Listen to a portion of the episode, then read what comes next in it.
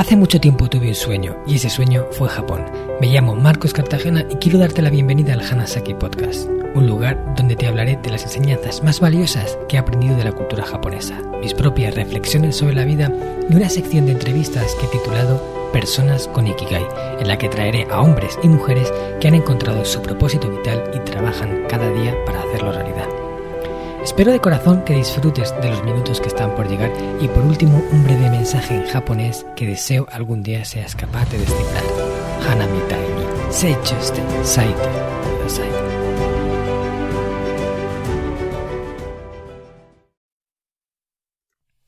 Hola a todos mis apreciados oyentes del Hanasaki Podcast Creciendo con Japón. 今日は二つの個人的な経験とそれから習ったことについて話しますよ。¿Qué tal? ¿Os parece interesante el tema de hoy? Bueno, os he dicho en japonés que voy a hablaros sobre dos experiencias mías personales relacionadas con Japón y el aprendizaje que obtuve de cada una de ellas. Bueno, en realidad las dos me aportaron la misma enseñanza, pero por una vía diferente. Es algo que ahora siempre me acompaña y me gustaría que de aquí en adelante os acompañe también a vosotros. Antes de empezar con la primera de estas dos historias, que por cierto ya os digo que son dos de mis grandes anécdotas, quiero recordaros que dentro de muy poco cerraré el periodo de inscripción a mi programa intensivo Reinvención Hanaji, en el que acompaño a un grupo reducido de 10 personas durante 10 semanas para asegurarme personalmente de que integran una buena parte de las enseñanzas contenidas en el sistema Hanasaki y empiezan a vivir con ese lifestyle que utilizan los centenarios de Okinawa y que les permite llegar a una edad avanzada con propósito, salud y equilibrio. ¿Te gustaría ser el próximo Hanajin? Envíame un email para que te cuente todos los detalles a hola.marcoscartagena.com o escríbeme un mensaje privado a través de mi cuenta de Instagram. Puedes encontrarme por marcos.cartagena. Ya solo me quedan tres plazas disponibles para finalizar el grupo, así que si te resuena esto que te estoy contando, no te lo pienses. Ahora ya sí, vamos con la primera de las dos historias que tengo preparadas para vosotros. Una de ellas ocurrió incluso antes de irme a Japón. Yo ya sabéis que, tuve ese sueño de irme a Japón a los 18 años y, tuvieron que pasar 10 para que pudiera hacerlo realidad. Fue algo que decidí muy pronto, pero claro, no podía materializarlo mm, de aquella manera. No tenía ni el dinero, ni tenía los conocimientos, ni sabía ni siquiera cómo podía hacerlo. Japón es un país que tiene ciertas dificultades y no hay muchas becas que, te puedan dar para ir a Japón, sobre todo si no eres un ingeniero, un médico o un arquitecto o alguna profesión de este tipo, ¿no? Yo estudiaba ciencias empresariales y para gente de negocios no hay muchas becas en Japón, ya os lo aviso. De todas formas, yo lo investigué todo y eh, tuve que prepararme a conciencia para ese viaje. Tuve que ahorrar mucho dinero, tuve que eh, planificarlo todo muy bien. Además, quise hacerlo a mi medida. Quise elegir la casa en la que iba a residir, la universidad en la que iba a estudiar, la ciudad donde iba a estar, es un poco planificarlo como a mí me gustaba. Y las becas, pues, tienen esas limitaciones. Claro, imaginaros que tuve mucho tiempo antes de irme a Japón, 10 años prácticamente. En todo ese tiempo, pues también fui planeando y preparando el terreno. Una de las cosas que pensé que sería bueno hacer sería estudiar japonés. Y cuanto mejor fuera mi nivel antes de irme a Japón, pues más podía sacarle partido a ese viaje.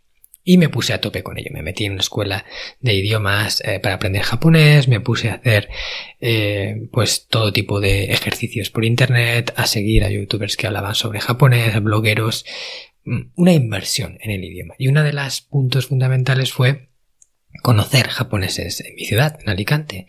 Entonces empecé a meterme dentro de la comunidad de estudiantes japoneses que venían desde Japón para estudiar español a la Universidad de Alicante, que para mi sorpresa eran bastantes más de lo que imaginaba.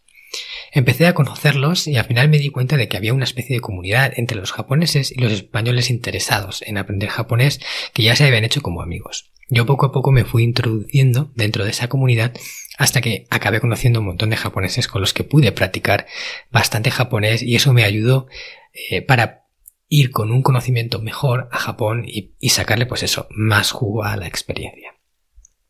Yo eh, era muy dado a organizar planes, a montar eh, eventos y cosas así con mi grupo de, de, amigos españoles. Entonces también quería hacer algo así con los japoneses.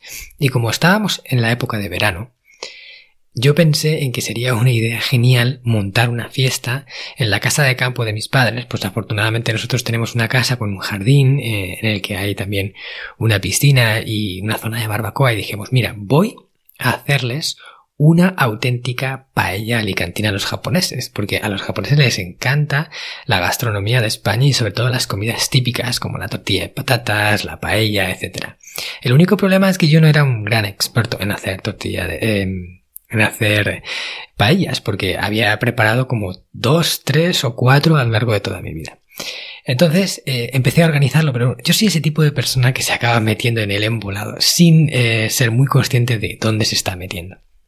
Y empecé a correr la voz de que iba a organizar una fiesta el fin de semana en mi casa para prepararles una super paella, porque además coincidía con mi cumpleaños. Y, bueno, y empezó a apuntarse gente, empezó a apuntarse gente y la cosa se me fue un poquito de las manos. Y cuando me quise dar cuenta, pues tenía como unos 15 o 14 japoneses apuntados en mi grupo de Facebook de la fiesta y otros pocos españoles que, que eran amigos del grupo. Y yo les había prometido el oro y el moro, les había dicho que íbamos a hacer una super paella eh, alicantina, casi que ellos ya me, me, calificaban con un experto cocinero. Y yo empecé a preocuparme porque, bueno, eh, sabía hacerla, pero más o menos, ¿no?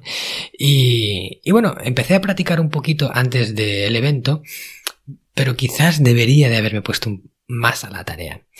Sin embargo, me dejé llevar por el entusiasmo y acabó llegando el día de la fiesta. Todos los japoneses se reunieron en una zona en la que quedamos para recogerles y, todos venían súper ilusionados. Ahí, Marcos va a hacer una paella. Oh, wow, wow. Vamos a vivir una experiencia típica española. Vamos, estaban contentísimos. Yo, bueno, pues iba con mi conciencia feliz de haber montado el plan, un poquito ligeramente preocupado por el tema cuando llegara a hacer la paella, pero bueno, al final tenía esa confianza en mí mismo que siempre me ha caracterizado y iba echado para adelante. Entonces llegamos a la casa, lo dejamos todo, empezamos a hablar, a sacar eh, los, picoteos previos, una cervecita, etc. Y ya llegó el momento de ponerme efectivamente con la paella. Yo tenía todo el proceso de hacer la paella en mi mente que la había repasado antes y, y tenía pues la receta que hacía mi hermano y que me había transmitido muy amablemente. Entonces, Empecé a prepararlo todo, rejunté todos los ingredientes, encendí el fuego, bueno, todo esto previamente porque yo lo iba a hacer con leña, cosa que tiene su complicación manejar el fuego. Quizás para mí es una de las cosas más complicadas al hacer la paella, manejar el fuego de leña. Cuando lo haces con un fuego de estos de, de gas, pensado para las paellas, es mucho más fácil porque puede regular la potencia y puedes hacer que, esté más fuerte o más flojo, pero con la, con la leña, pues te la juegas o sea, a lo que te toque, ¿no? Si tienes que jugar con el fuego es más complicado. Pero bueno, yo me metí ahí en el lío, empecé a hacer el fuego, eh, además, eh, tuve ya eh, problemas al principio porque la leña que utilicé está un poco verde, costó bastante más de hacer el fuego de lo que yo hubiera querido y ya se me iba echando el tiempo encima. O sea, llegó a ser casi las 3 de la tarde cuando los japoneses están acostumbrados a comer a la una o antes. Pero bueno, estábamos en horario español, no pasa nada, eso no es problema.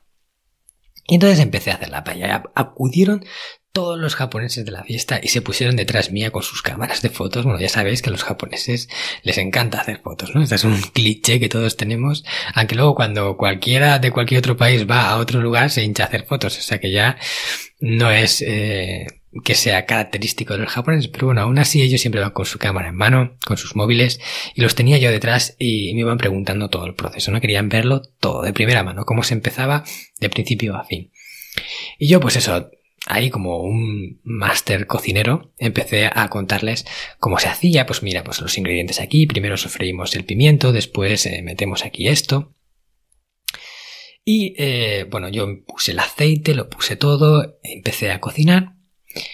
Y en el proceso que yo utilizaba para hacer la paella, había un momento en el que tenía que sofreír también pues, los garbanzos que yo le he hecho.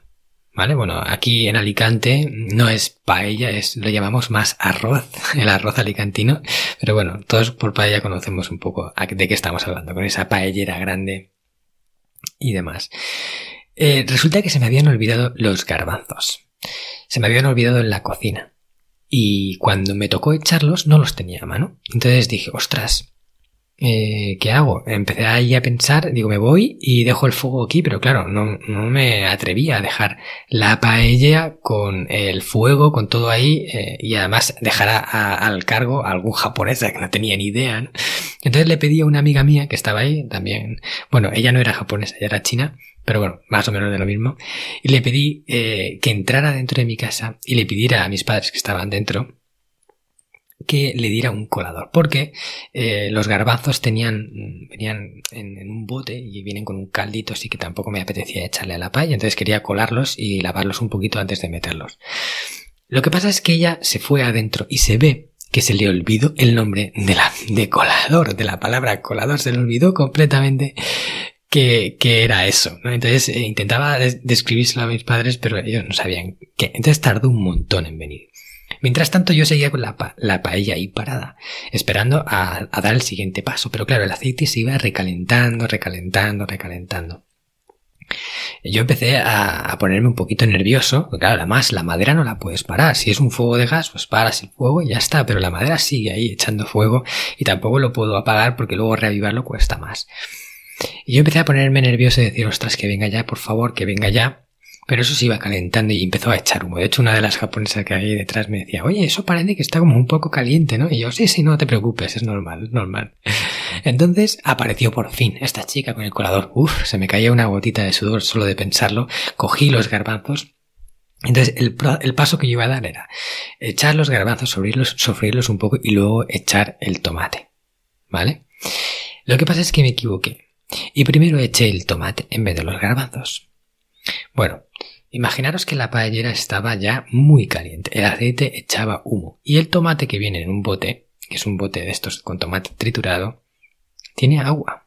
¿Y qué pasa cuando mezclas aceite muy caliente con agua? Bueno, yo no lo sabía, pero en aquel momento lo descubrí a base de bien, porque abrí el bote del tomate, muy feliz por mi pan, y lo eché de golpe sin contemplaciones en aquella masa de aceite ardiendo. ¿Y qué pasó? Pues empezó a salir un humo y todo burbujeando y acto seguido ¡bum! salió un fuego, un fuego que cubrió toda la superficie de una paella de estas grandes para 20 personas. ¡Bum! Todos los japoneses se echaron para atrás. Yo me eché para atrás con ellos. El fuego salía ahí, vamos, casi llegaba como a dos metros de distancia para arriba un fuego enorme, ¿eh? Todo el aceite que había bastante en la superficie de la paella estaba prendido. Y bueno, yo me puse nervioso, no sabía cómo reaccionar, nunca me había pasado algo así. Hubiera sido muy inteligente por mi parte coger una tapa que por cierto tenía y taparlo para quitarle el oxígeno y entonces apagar el fuego. ¿Mm? Eso habría sido lo inteligente. ¿Y qué hice? Pues lo que no hay que hacer. Este podcast está patrocinado por descubriendojapón.com, una agencia especialista en organizar viajes con alma a Japón de la que yo también soy uno de sus fundadores. Hemos nacido para dar servicio a todos aquellos que quieran descubrir el país de una forma diferente, con la que poder conectar con su esencia y volver de allí con la sensación de haberlo conocido de verdad viajes con grupos de tamaño reducido, visitas a lugares fuera de las clásicas rutas turísticas y acompañado por uno de los guías del equipo de Descubriendo Japón, un amante de la cultura japonesa que habla el idioma y que te lo mostrará más como un amigo que como un guía a la vieja usanza. Yo soy uno de ellos. ¿A qué esperas para hacer realidad tu sueño? Visítanos en descubriendojapón.com. Cogí la la rasera que utilizas para remover lo que pones y un trapo y empecé a pelearme con el fuego, pa, pa, pa, pegándole, intentando apagarlo a golpetazos. Eh, los japoneses ahí detrás flipando, ¿no? Imagínate haciendo fotos, eh, madre mía, eso era un espectáculo, no, sabían si, si aplaudirme o, o ponerse a llorar, ¿sabes? o, o preocuparse. Estaba como un poco desconcertado. Entonces yo seguí con mi pelea contra ese fuego y al final, a base de golpes, con el trapo, etcétera, conseguí, no sé cómo, apagarlo. ¿Vale? Después de, pues eso, tres, cuatro minutos ahí ardiendo a todo tren. ¿Qué pasa? Que la superficie de la paella se había carbonizado. O sea, ese tomate que yo había echado se había hecho una roca carbonizada ahí encima. Saqué la paellera y la llevé a otro lado para eh, dejarla en un sitio aparte, no sé, quitarla de ahí. todo esto ya eh, estaba como una burbuja. Todo lo que ocurría alrededor mía yo ya no era consciente. Yo estaba completamente concentrado en lo que, en lo que estaba pasando. Entonces cuando llevé la paellera al césped, o sea, la dejé ahí en el césped y la volqué para que bueno, tampoco tenía que haber hecho eso, la verdad, porque al final la volqué y se cayó toda esa parte negra al césped, cosa que luego me costó quitar los horrores y a mi padre no le gustó nada, pero en ese momento no estaba muy cuerdo, ¿no? Entonces dejé la paellera y me puse a pensar, no fue un momento en el cual el tiempo se paró y, y yo ya no escuchaba nada más, solo podía pensar, madre mía, madre mía, vaya, vaya liada que he hecho, o sea, vaya liada. Les digo a todos los japoneses que voy a hacer una paella alicantina de estas deliciosa, tal, típica, auténtica. Y, a los 20 minutos de empezar a cocinar, prendo el fuego, se la quemo todo y claro, me quedo sin paellera porque para volver a utilizarla tenía que ponerme a limpiarla y seguramente en todo ese proceso el fuego se iba a apagar. O sea, me quedé como diciendo, ¿qué hago? ¿Qué hago? ¿No? Y en ese momento aparece esa misma chica que se había ido por el colador, que había tardado más de la cuenta, no quiero echar culpa a nadie, ¿eh? y, me dijo, oye Marcos, perdona, es que yo le dije, mira, espera un momento que estoy ahora mismo eh, pensando, ¿vale? ¿Cómo voy a salir de esto? Espérate. Y dice, ya Marcos, pero es que, yo, a ver, espérate un momento. Y dice, es que no puedo esperar porque eh, arriba, ¿sabes? Arriba de, la barbacoa hay como un, techo así de cañizo es que hay fuego arriba, me dice. Y yo, ¿cómo que hay fuego? ¿Cómo que hay fuego? Miro para allá, estaba la paella y veía a todos los japoneses mirando a la parte de arriba porque se había prendido, afortunadamente no mucho, no era un fuego, fuego, pero se había prendido todo el cañizo de arriba del techo de la barbacoa. Y yo, ¡ma! ¡Ostras! ¡Otra esa! ¿Ahora qué hago? Bueno, fui corriendo eh, cogí una manguera que ahí al lado para regar las plantas, cogí la manguera, la abrí a tope y empecé a echar agua a toda la zona de la barbacoa y eché toda el agua por ahí arriba. Bueno, llené todo de agua, lo de la barbacoa, el cañizo. Y bueno, eh, con esa estrategia, como podéis imaginar, sí, apagué el fuego, ¿vale? Fue efectivo. Pero claro, llené todo de agua y, y imaginaos el panorama. Yo ahí con la manguera recién apagada, todo chorreando de agua, el fuego prácticamente acabado, la paellera negra, eh, los japoneses ahí detrás, eh, como diciendo, bueno, ¿y ahora qué pasa? ¿no? O sea, ¿cuál es el siguiente paso? Y, uno de los, de los amigos míos españoles que estaba ahí me dice, bueno, ¿qué? Eh, ¿Vamos llamando al McDonald's? Y yo, qué desastre. es que me negaba en, rotundo, ¿no? Me negaba en rotundo a que, a que ese plan fuera a acabar allí yendo al McDonald's a comprar, ¿no? O sea, organizas esa esa fiesta en tu cumpleaños y con los japoneses, los llevas a tu casa para hacerles una paella y acabas comprando comida en el McDonald's. No, no, no estaba dispuesto a que eso acabara ahí. Entonces empecé a pensar, digo, Marcos, tiene que haber una solución. Algo puedes hacer, algo puedes hacer. Eh, no se saqué el valor o, o, la, no sé, el ánimo de donde no había. Me puse a pensar muy rápido y dije, todavía no está perdido. Miré el fuego y aún quedaba un poco de llama. Si le metía un poco de cañita, seguro que lo reavivaba. Y pensé, hace unos días, bueno, unos días, unas semanas, organizamos aquí una fiesta con los amigos y recuerdo que uno de estos amigos trajo una segunda paellera porque éramos muchos y hicimos dos paellas. No se la dejaría aquí en casa.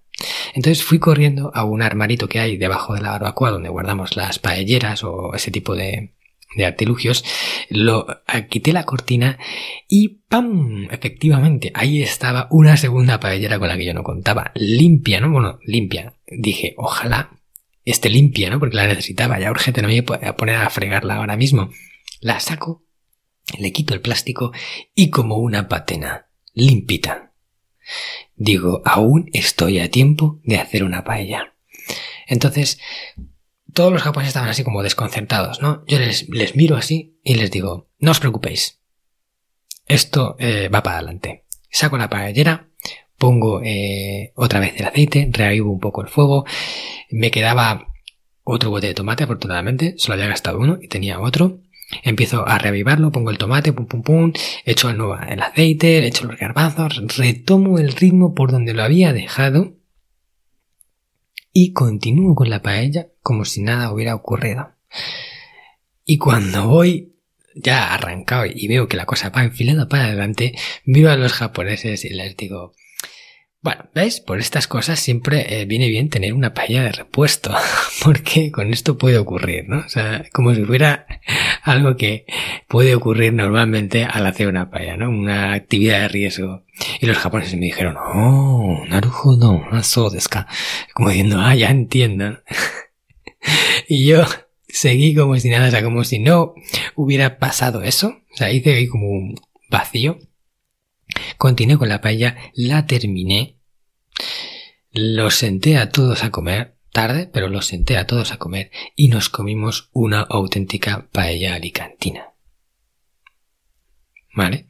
Cuando todo el mundo estaba ahí súper feliz, incluso felicitándome, oh, está buenísima la paella, muchas gracias. Y todo eso que había ocurrido con el fuego era como, no, no ha pasado, ¿no? Nadie lo mencionó de ahí en adelante. Y, yo estaba con muy nervioso, ¿no? De, todo lo que había ocurrido, pero ya con esa sensación en el cuerpo de poder por fin descansar, ya todo está arreglado, eh, todo el mundo está comiendo paella, yo tengo aquí también mi plato delante y he solucionado el problema. Con eso eh, me puse a reflexionar después, ¿no? Y, entendí una enseñanza muy valiosa, que luego reconfirmaré con otra de la segunda historia que tengo preparada, y es que Nada está perdido hasta el último momento. Nada está perdido hasta el último momento.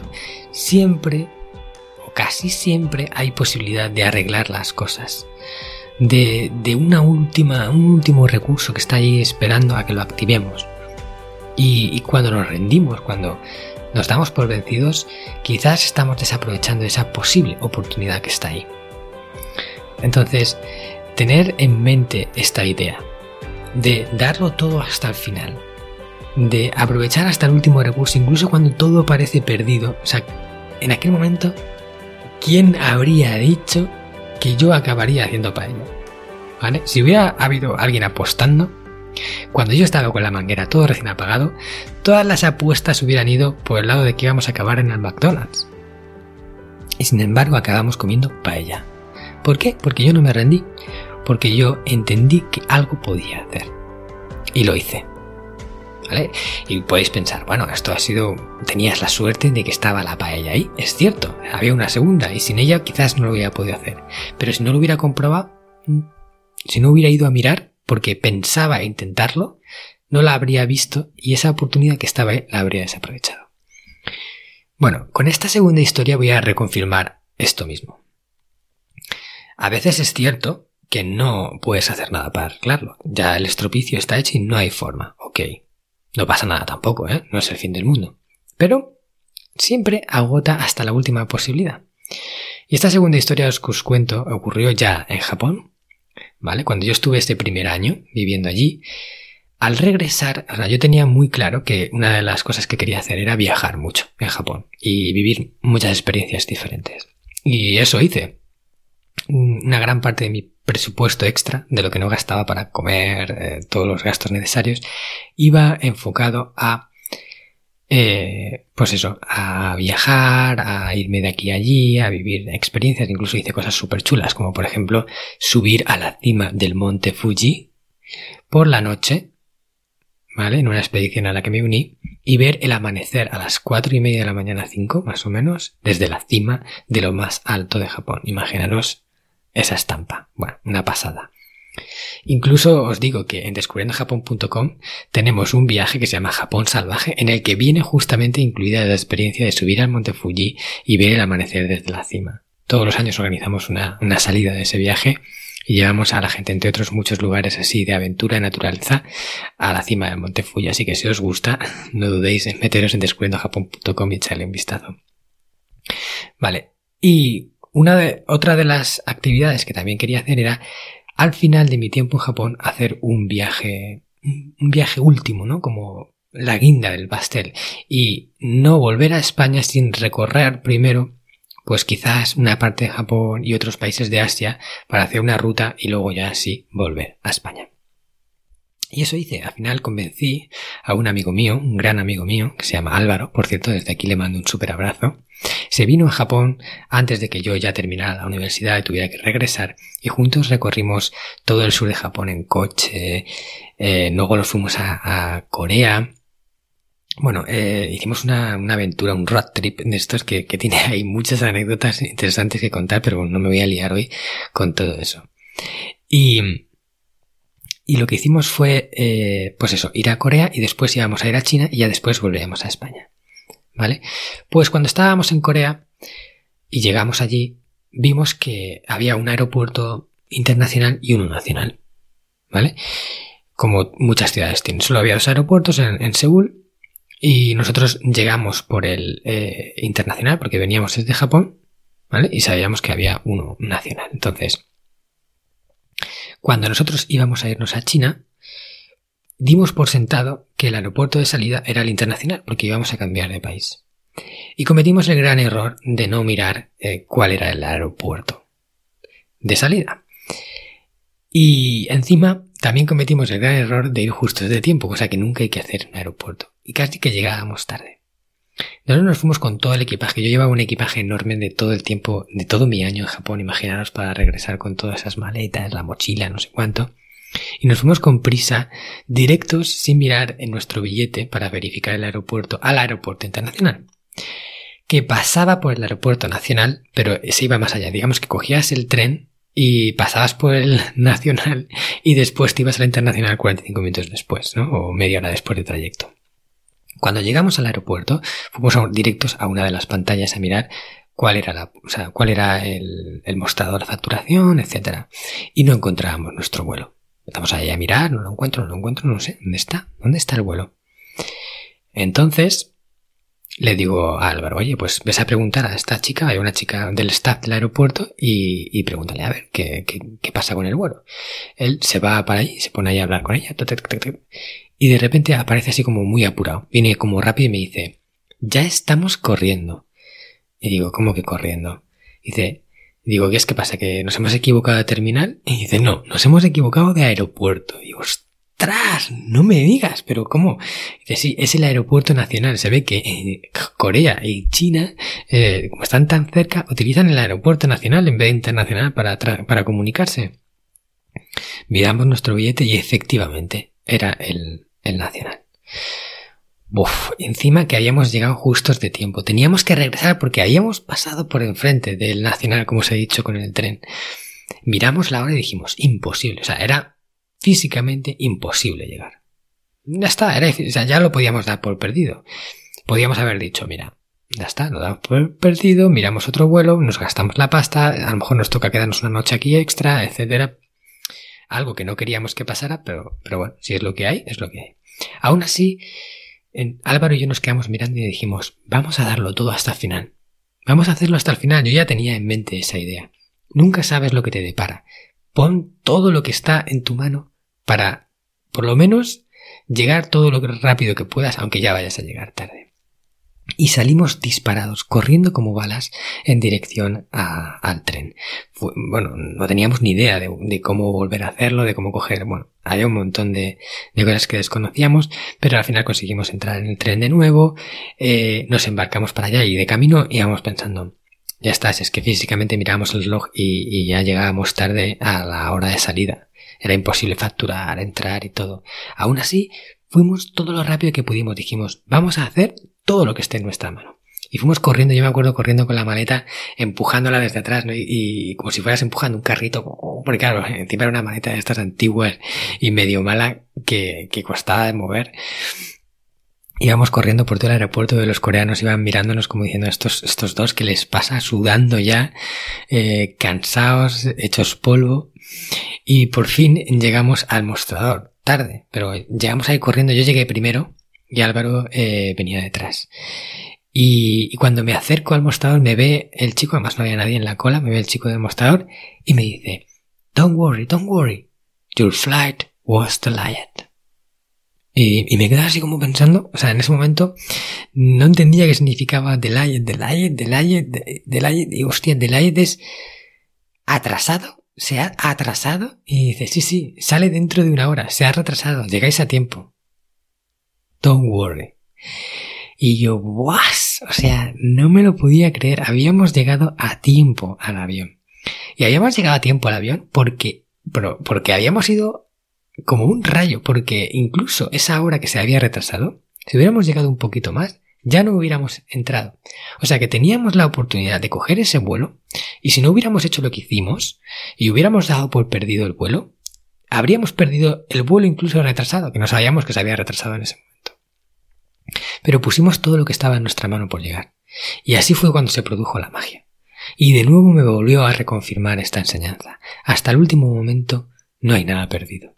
Y de verdad os lo digo, esto es, esto es una creencia que si llevas contigo, sales de muchas más situaciones de las que podrías haber imaginado y resuelves muchos más problemas de los que podrías incluso soñar con resolver. ¿Vale? Porque tienes la creencia de que de alguna forma o de otra puedes salir de ellos.